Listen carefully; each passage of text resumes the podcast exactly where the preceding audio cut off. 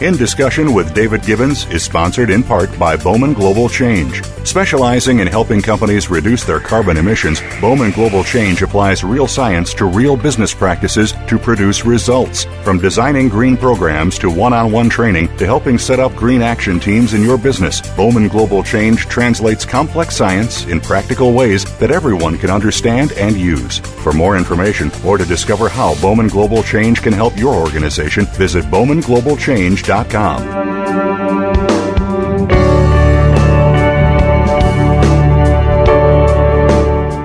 Welcome to In Discussion. When he was 19, Michel Morissette organized a weekly meeting of friends and family to discuss the issues facing them all in Haiti, in particular loathing the anti-education sentiment so prevalent at that time. As they gathered in a backyard every Thursday evening to discuss God and life, they started to attract neighbors who leaned on the fence to listen. Eventually, this informal meeting became a congregation. Michel Morissette immediately organized a high school. Suffering from nearly universal disbelief enduring from everyone, as it was considered getting above oneself to spurn the inadequate government education system. To be young is to be bold, but it took courage to persevere. His first class was six students and five teachers, and after only two months, four of the students dropped out, leaving two students with the attention of the five remaining teachers. Through the force of his personality and faith, Pastor Michel continued to spread his message of self reliance, freedom through education, and everyone's ability to enjoy a healthy life if just taught how to do it.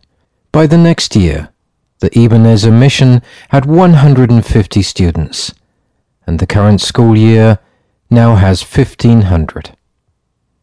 Michel Morissette joins me in this second program in the series from Haiti. Pastor Michel Morissette, welcome back to In Discussion. It's a pleasure to have you here again. Thank you very much. It's a pleasure and an honor to be on your program, sir.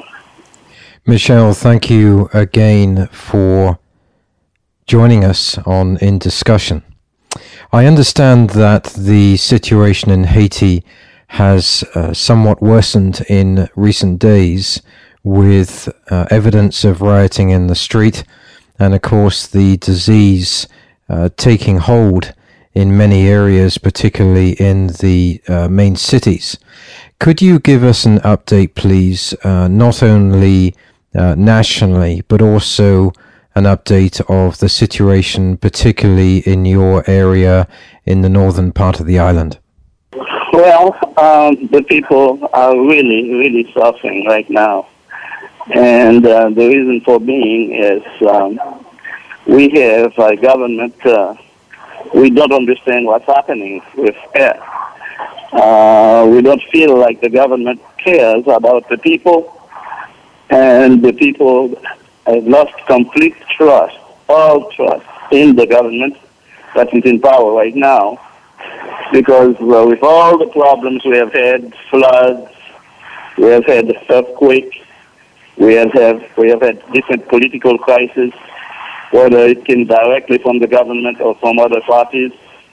We don't feel like the government has shown any kind of sense of responsibility. And finally, now the, the people feel like um, uh, they are imposing on us uh, a president. There, there are candidates, several candidates, many candidates, but this one uh, who is um, the son-in-law, so-called, because uh, we don't even we cannot even talk about it too loud because uh, it's not his wife in his home, but uh, but people knows that uh, it's his wife, and uh, you know that's uh, the reason for us to have to accept that man, whether the people don't like it or not, they like it or not, we have to accept it because it seems that uh, the the the the, uh, the, people in power they want to have him to succeed President Duval. So uh, all signs point in that direction, and the people are really, really, really upset because they feel, uh, you know, they have had enough of that. They don't see any any future for the country if we have somebody who is going to run the country like Mr. Preval. And you are referring there to Jude Celestin uh, when you talk about the leadership. Jude, Jude Celestin, that's it. We talk too much about, you know, uh, things um, that are being said and that we don't have proof in front of us right now, but uh, we, there are enough facts now to, to make us feel like this man is not capable of running the country. And uh, anyway, whether he could or not, they should respect uh, the, the, the choice, the, the decision of the people.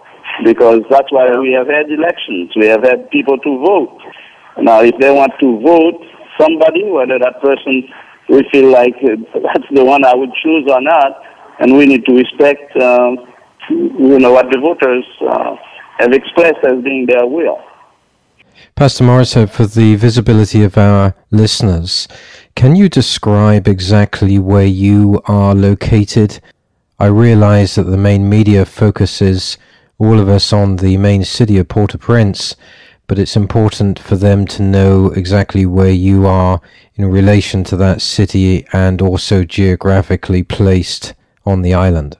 We are located in Gonaïves. Gonaïves is about halfway between Port-au-Prince and Cape Haitian. It's right on the coast. This is an important city, uh, politically speaking, because that's where the independence of, of the country was written, and that where uh, you know, a lot of the uprisings, you know, for people to become president, they have to have the backing of the, the, the people from Gonaïves. For them also to know that uh, that's the end of their term, it's when Gonaïves says that's enough. So this is a really, really, really strong uh, city, and it is also the third largest city in uh, Haiti right now. And uh, so, uh, the point, you know, that I'm trying to make, and uh, I think I am the voice of many, many, many, many, many, many of the, I mean, I would say the majority of the Haitians right now. People, we want decentral, decentralization. We want Port-au-Prince to be considered as Port-au-Prince, one of the cities of Haiti, but not Haiti. For too long, people helping Haiti felt if they sent the money to Haiti, to Port-au-Prince, that's it. They felt they've done it to Haiti. If uh, they came to, Port- to Port-au-Prince on a tour or visit, or they had a project, uh, a missionary project in Port-au-Prince, they called it, you know, we were in Haiti. But now we feel like Port-au-Prince cannot no, cannot any longer, you know, be in that position, play that role. Port-au-Prince is too weak. Port-au-Prince has been destroyed. Port-au-Prince is in a situation where it, it, she needs the backing of the, the other cities. And those cities, they manage to establish different programs. Today we have complete villages that were built, you know, from grassroots. People, they really sweat. They, you know, risk their lives to, to build uh, whole communities outside of Port-au-Prince, in the boonies even, and where today you find radio stations, TV stations, where you find schools, you find universities, like the Christian University in, of, uh, of Haiti is not in Port-au-Prince. And today, because of all those schools, the university is being closed in Port-au-Prince. To come and you'll see how many students from Port-au-Prince are flocking here in Gonaïves, trying to find uh, uh, uh, their way into the university, to the Christian University of Haiti. But all, in spite of all that, all of us from the different cities, from the different regions of Haiti, we feel the same thing, like we're not being acknowledged. What, you know, when people are talking about Haiti, they don't talk about what's happening outside of Port-au-Prince. And uh, now we are inviting people to come and look at the situation where now I think we need more workers to come and, and, and train our people in our vocational schools outside of Port-au-Prince. We would need professors. We would need uh, uh, com- computer uh, people in computer experts to come and teach we would need all kinds of skills to come and help these young people and young to, to, to ensure their future by you know learning to to not to, uh, to to plunge themselves into despair, but to look at the future in a different light. Because if they see what they're doing is worthwhile and they are moving forward in what they're doing, I think that's going to be the greatest gift that we could receive from the outside world right now. Last time we spoke on the program, Pastor Morissette, you referred to the people in your region as being somewhat underground. Is this indicative of their problem not to have a voice?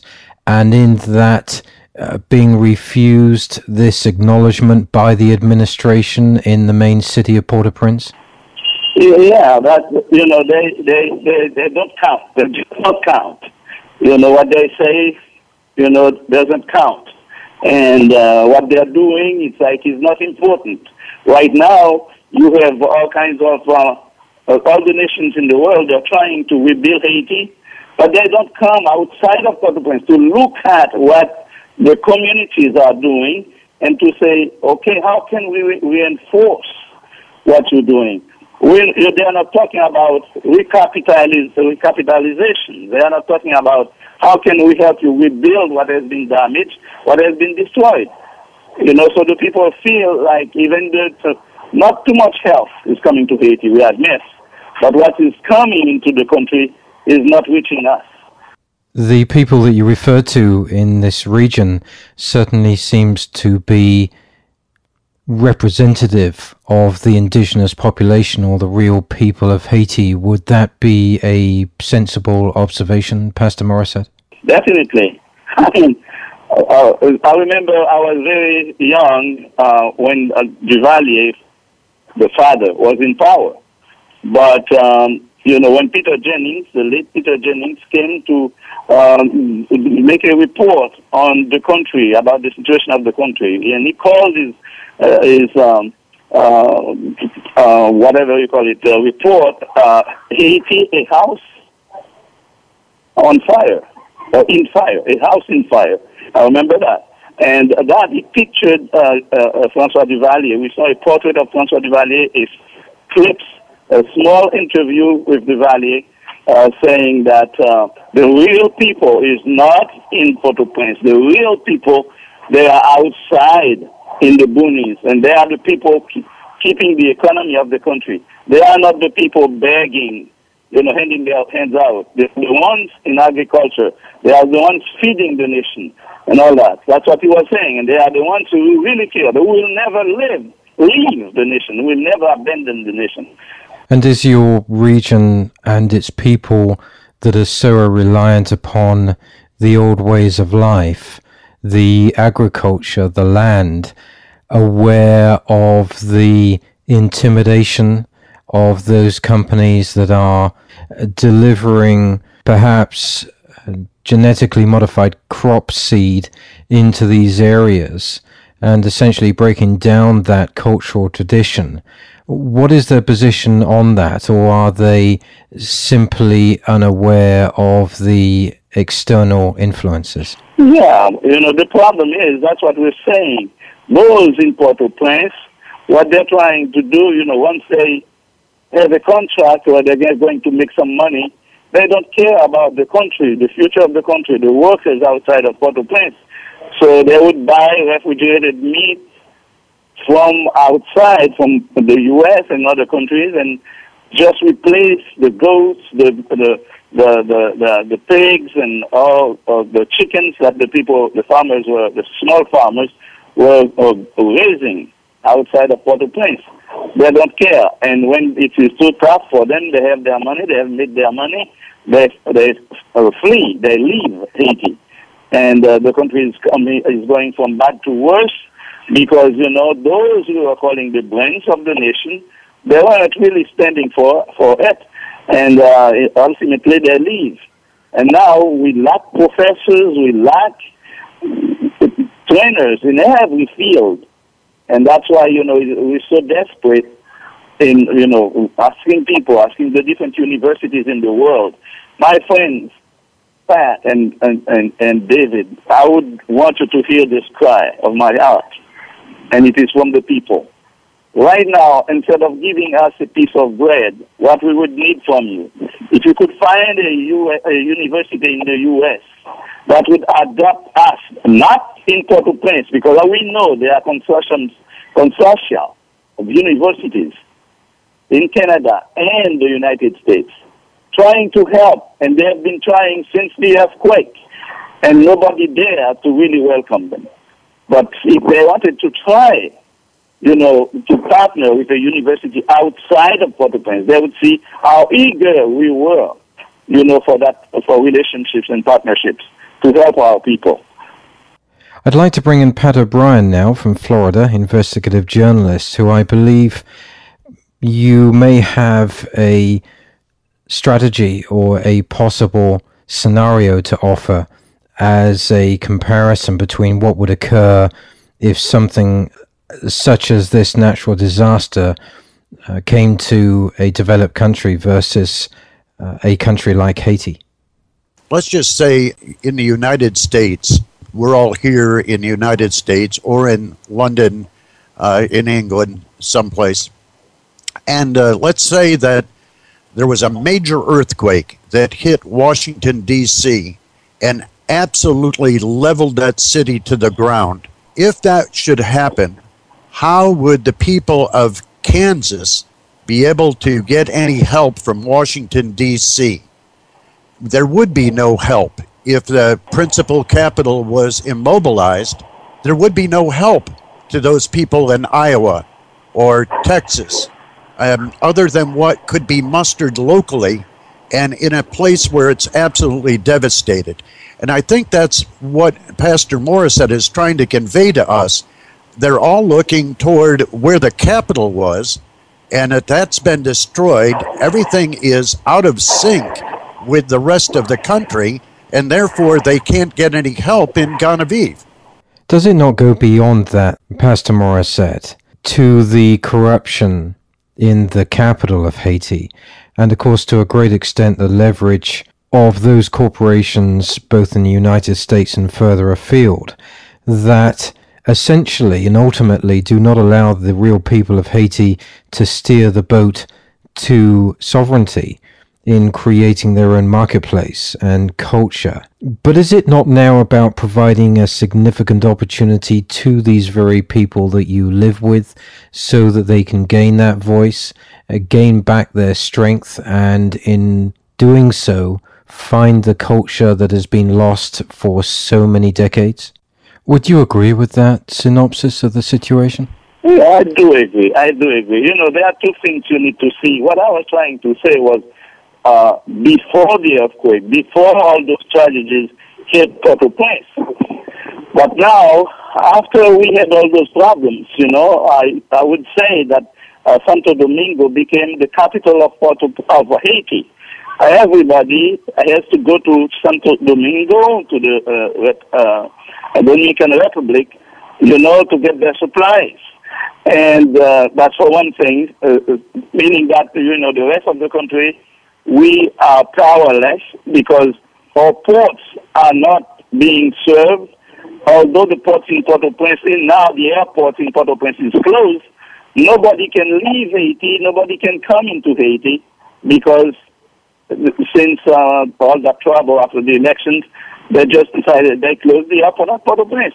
Well, if there was another international airport, then American Airlines could fly into that airport. So that's that's one thing. Second, even though the National Palace is on the ground and Mr. Preval had to find a house, uh, you know, to, to make his office, well, they still claim, you know, everything uh, is given outside or is being received or given out of the National Palace. We don't have a National Palace anymore. And uh, people would say, well, we, uh, uh, uh, our headquarters, the headquarters of the NGOs are in Port-au-Prince, the main offices. No, the main offices are now into on, on their pits in some cases. So, and a lot of those people, they have to spend their weekends in the Dominican Republic, and for a long time they were flying every day in and out of Port, uh, out of Port-au-Prince because they didn't have a place to stay to live. Now they they they live outside of Port-au-Prince and they come in to work every day. And now you're trying to tell me that all these things, all those promises, all those good things being planned for the country, where they are resting on Port-au-Prince, and Port-au-Prince doesn't exist right now. So that's yes. Most people now trying to talk, you know, from like they are talking out from from the capital of Haiti. There is no capital. Some of them they live in the Dominican Republic. Some of them live somewhere else in another country and they're still talking to the people in the U.S., people in Canada, like they were talking about from from from from from Port-au-Prince, Haiti, from the capital of Haiti. So now I think a lot of people are being fooled, and I think the truth needs to be said. When they come, they will tell me. They, the former Minister of Agriculture, I was looking for him for a group of people, friend of, of, of one common friend of ours, Mr. Kurt Castro, has a couple of friends now in, in Haiti, and we were looking for the former, for Philippe, Philippe Mathieu, who is also the president of a, a, a well-known um, well-known NGO called Oxfam. Oxfam is uh, uh, originated from Canada. Looking for him, he's under a tent somewhere. A lot of those people are under the tents, and they are not living in a real situation. And in your area, Pastor Morissette, is the agricultural community secure, providing enough food uh, to the population, to the local population in that region? Where we are right now, we have 3,000 acres of land on one side, of there is a hill in between us, and on the other side of the hill is the ocean. There are 3,000 on this side and 4,000 on the other side acres of land. And uh, at the time we were, we started to, you know, raise some chicken, raise some pigs, and 400 pigs were given to the students so they could uh, get out of the situation of sponsorship and so forth. We were moving along real well. We had a nice irrigation well and uh, coconut trees being grown and all that. Then the embargo hit us in 1991. Ever since, we have never been in a stable situation uh, politically for us to get back on our feet. Right now, we don't have a tractor. We don't have different things. We have the university students here. We have a school of agriculture. We have a school of engineering. We have eight different departments in our university. There are, the hand power is here. We have the people to really make a difference, but we are not equipped. And we don't have Uh, really the trainers also for these people. So the situation, and that's what you would find, you know, in different places. We have a network, the network of Codenu, or Citizens United, for the development, for the construction and the development of a new Haiti. The same speech I'm giving right now, that's what all of the leaders in those 10 different regions would have to talk about. You come, I'll take you to all those places, and you'll be thrilled to see the peace. All those people are havens of peace. But now, instead of showing something like Ebenezer, where we are right now, where the students are studying, they are now behind their computers and so forth. This morning, I had a nice talk with them, you know, sharing the hope, you know, for the future and all that. When they are burning tires in Port-au-Prince, what, what they're showing for Haiti is what's happening in Port-au-Prince instead of what's happening where we are right now, where, where the real thing is happening. In the region that you are living in yourself and describing, how has it grown over recent years and what is the current population? Since we came, Ebenezer itself came to this area. They called it the desolate savannah because it was barren, there was no water there, and so forth. And we came, we bought, we drilled wells and everything, bought electricity, bought telephone, and so forth. So now they call it the Oasis of Hope. Oasis of Hope in Gonaïves. And now we came, when I came, my wife and myself, we were 25 altogether staying with us. And now, uh, you know, we have an we have a community of 500 families uh, with an average of five in each family, depending on Ebenezer. But around us, because of the development we have brought to the area, there are a community. There is a community now of 10,000 people all around us who came, bought land, built roads, and so forth. The desolate savannah now is the oasis of hope, the savannah of hope, with over a population of over 10,500 uh, 10,000 people plus five, uh, the 500 families around us. How have you negotiated in the past, Pastor Morissette, with the administration or leaders in the main capital on your welfare in the region in where you live currently? Before we, Gonaïve used to be, I mean, the hot place. Right? So everything started in Gonaïve, like, like I told you. But we have worked very hard. Ebenezer has really had an impact on this city. And just before the elections, and we were going to reopen the university, at the end of September, we had a big gathering of about maybe 30,000 people in front of the Catholic Church, the largest park in Gonaïve. And we, we talked, we invited the key candidates to come. We had Mr. Jacques Edouard we have Mrs. Manigat, and two others we invited. They came. And our speech was to them, we want you to tell us, you know, your, your, what your plan is for the nation. But we want, before you talk, we want you to know one thing. We're not expecting you to come and bring anything to us. All we would want you to guarantee us is that you're going to protect, to protect what is what we have already worked so hard to bring to into existence, what is here. And if, if you can un, just promise us that, that would be enough. So now, what we have here as assets, we have the peace. What we have for assets, we have the land. What we have for assets, while they're burning down uh, things, we have a hospital here where we're receiving people. They are in peace. And we are seven kilometers outside of the city. Everything is peace. Our students can come to school. All those students, 89 uh, schools Uh, are in operation, no problem at all. The happiness, and that's that's what we do not want to lose for any any any any any reason at all in the world. From the way that you describe the region that you yourself live in and the people who live there, it appears that you are not only a separate culture but also a separate country insulated by the administration currently in place. Oh yes, we protected, and that's what what we have here, and it, we it, we have worked on it for years and years. We have worked on the government. We have we have trained people over 41 years. We have trained people now. Uh, the governor was a worker at Ebenezer. The mayor, people working at the mayor's office, they were trained at Ebenezer and they worked at Ebenezer. And you know, because you have done all that, now we have a say in what's happening in our area.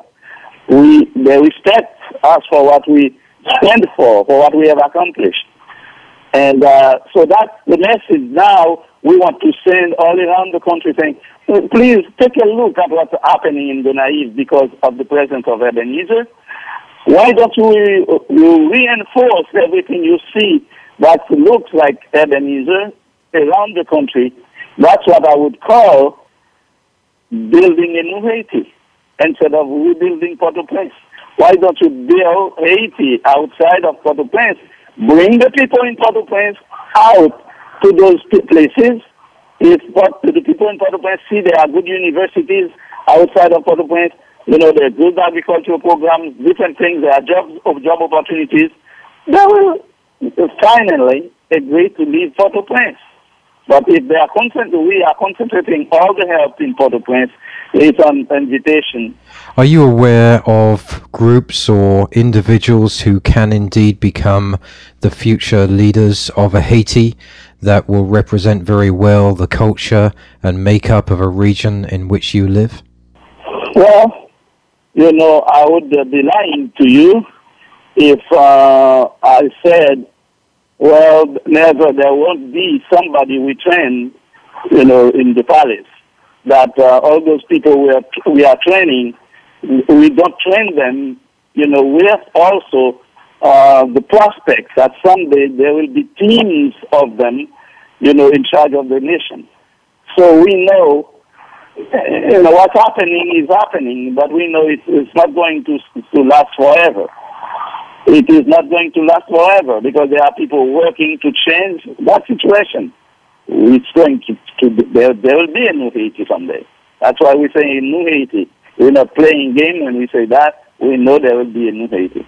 Turning to you, Pat O'Brien, as we close towards the end of the program, are there any thoughts that come to mind in terms of the sustainability that Michel Morissette is seeking in developing this community, emerging as a leader in the new culture and the new Haiti?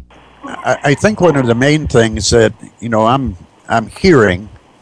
Uh, one thing is that you were looking for a university that might adopt you to further teach your people as how to be self-sufficient. Number one. Number two, that you're asking the government to really allow you to do what you are currently doing because it's working. And three, that you're looking for uh, a, a, additional support that would come out of the capital that is still under horrible siege to come and assist you and the other cities throughout your country. Is that picture provided by Pat O'Brien accurate to your mind, Pastor Michel Morissette? You got it. You got it. You got it. With that statement made by Pat O'Brien, in recognizing the problems, but also, uh, more importantly, those solutions required when we see for ourselves the community you have built. And of course, we meet the people you live with in that region.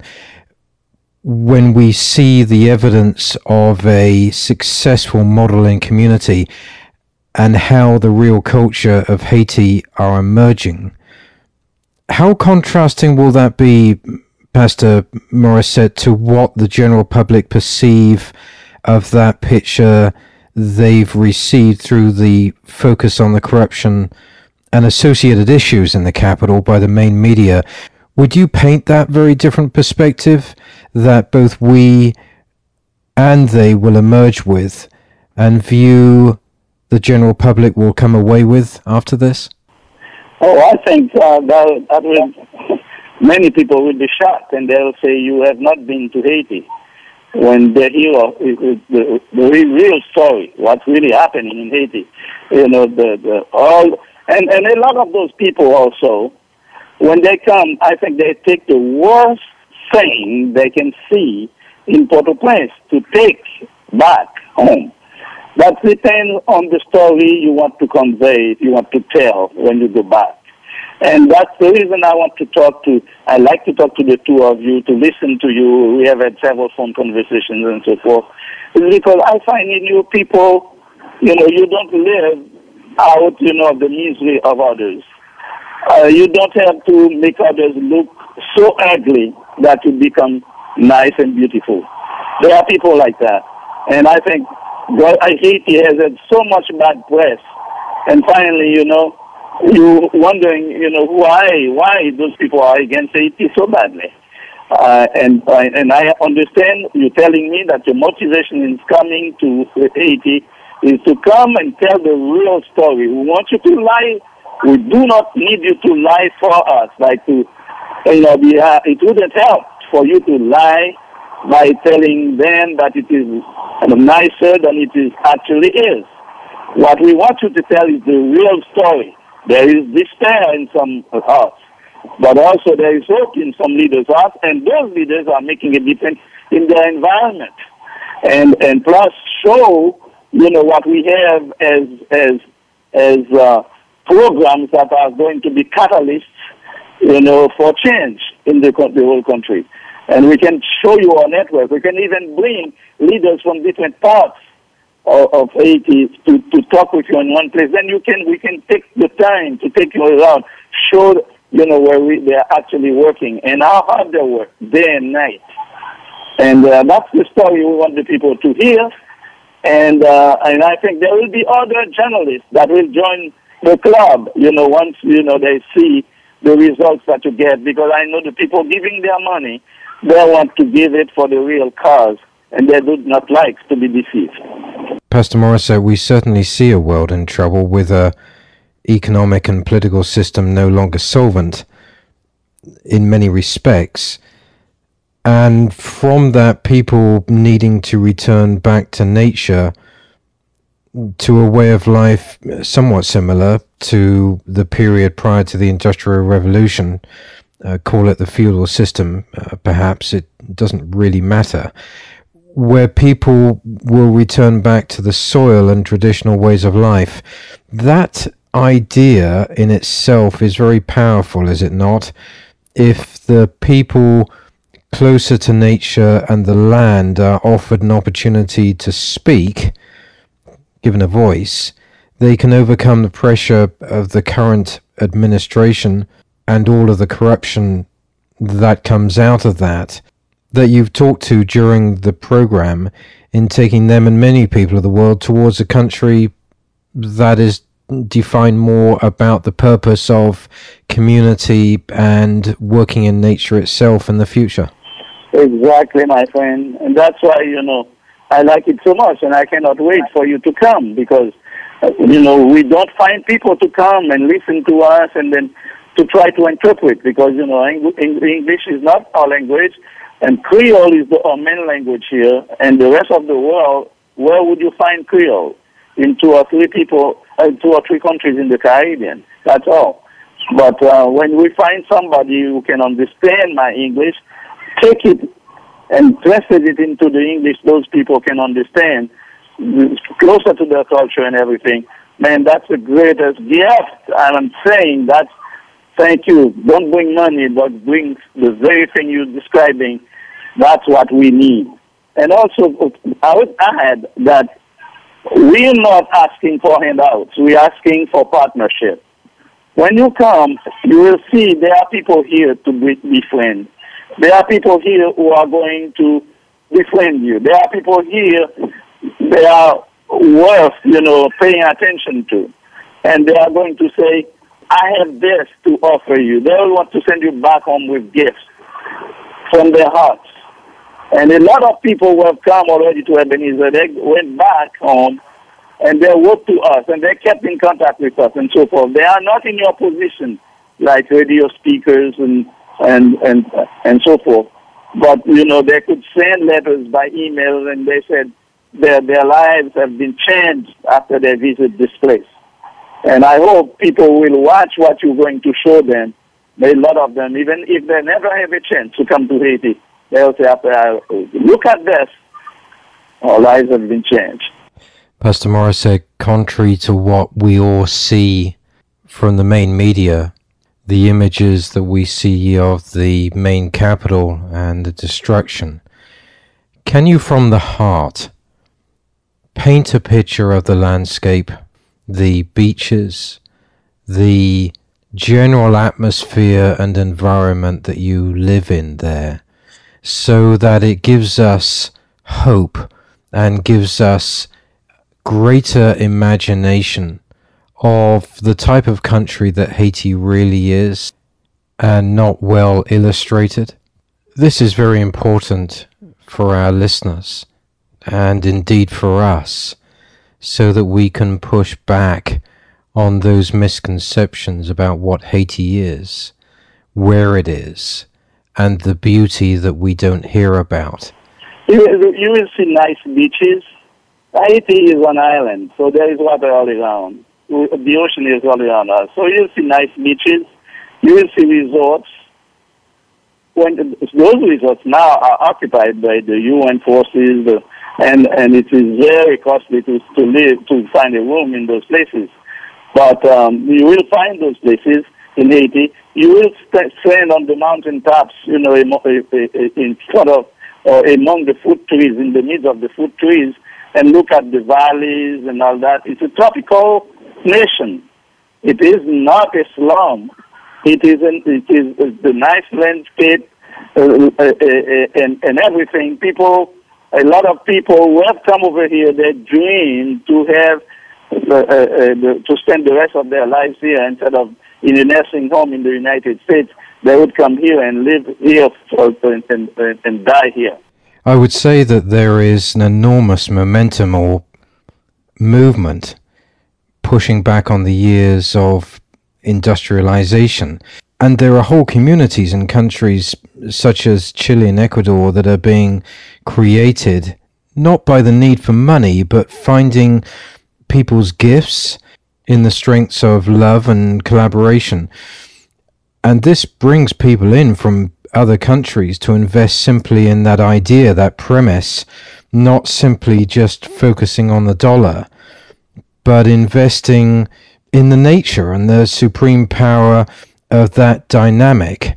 And of course, those countries I cited as just examples were also destroyed themselves by the corporate greed and external invasion for profit from natural resources. So if they are achieving this, then can Haiti, by bringing these leaders to repeat this model where you can gain experience and ideas from them, and I'm sure that they're going to be happy to do that, so that Haiti can do the same thing. Definitely, definitely. You know, I like ideas like twin cities ideas. Like you find a city in the United States that would adopt a city here in Haiti. But when you find leaders who wants to win you, use that to the good, man, a lot could be done under a concept like that. You know, where the mayor in your city would come and visit my mayor here and, and, and vice, vice versa where, where you know you would, you would take a choir, uh, uh, an orchestra here to go play in your country and, and then back here. Man, that could bring a revolution. And, and I think that's what we're more after, you know, work teams to keep uh, flying back and forth and, and from time to time to take a group of children to go there and staying in different civic uh, meetings and so forth. Uh, and, and for someone to go there and learn how to survey, uh, uh, uh to take a, survey, a surveying course, something, uh, different things like that. A student to go and get a master's degree there and come back and be the dean at the university here. That's something dynamic like that to me bring to life, and not just come with a bag of money and say, "Take this." You know, in a few days it's over, and then we ask for more. You know, we know money is necessary, but I think people are far more, more important than money. And that's what we after, the people's hearts, attention. We want them to pay attention to what is happening with the people here. Pat O'Brien, any further thoughts from you as we close towards the end of this program? I'm getting the sense the people are okay we in America and Europe that are about ready to go through an economy destruction like we haven't seen, it seems to me there's maybe a lot to learn from the people of Haiti. Pastor Morissette as we close the program today, is there any further statement that you would like to make on behalf of the people of Haiti? There'll be people waiting for your report to come back to them and uh, it won't be, you know, an isolated uh, effort, but it will be an endeavor that will be endorsed by many. That's my wishes.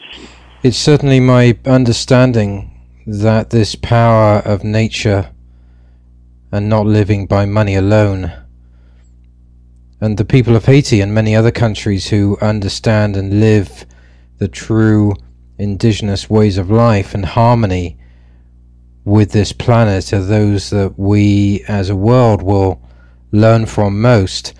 If we can bring the leaders and co creators of other communities from countries who have successfully proved their project and their model to Haiti, then greater success and freedom will emerge. It's not the politicians or corporations clearly who can help now, but those committed to living in harmony with the land and its people. And this education and collaboration given to those people in this region of Haiti will spread like fire, I'm sure, to other areas in the country where ultimately all will understand that politics, power, and corporate greed no longer apply to the new Haiti that you so wish for, Michel. And with all that said, and I certainly agree with Pat O'Brien that the real heroes of this world will be the people of Haiti and those who come to their need from other communities around the world. It's been a great pleasure, Michel Morissette, talking to you today in Haiti. We wish you well and look forward to joining you, and also to Pat O'Brien, journalist from Florida. Thank you so very much. Oh, thanks a lot. It's the same. It's my pleasure, my honor. It's my, always my pleasure. And to our listeners today, I hope that you have enjoyed this program as much as I have. You can gain information on this and any other program in the series at davidgibbons.org. Meanwhile, wherever you are in this world, I will wish you good morning, good afternoon, and good evening.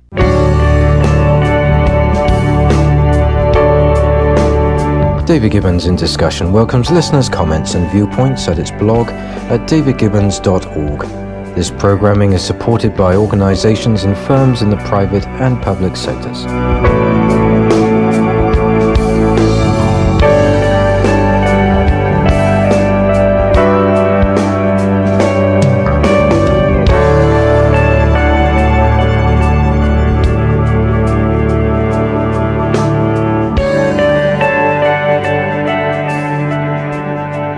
In Discussion with David Gibbons is sponsored in part by Bowman Global Change. Specializing in helping companies reduce their carbon emissions, Bowman Global Change applies real science to real business practices to produce results. From designing green programs to one on one training to helping set up green action teams in your business, Bowman Global Change translates complex science in practical ways that everyone can understand and use. For more information or to discover how Bowman Global Change can help your organization, visit bowmanglobalchange.com. Com.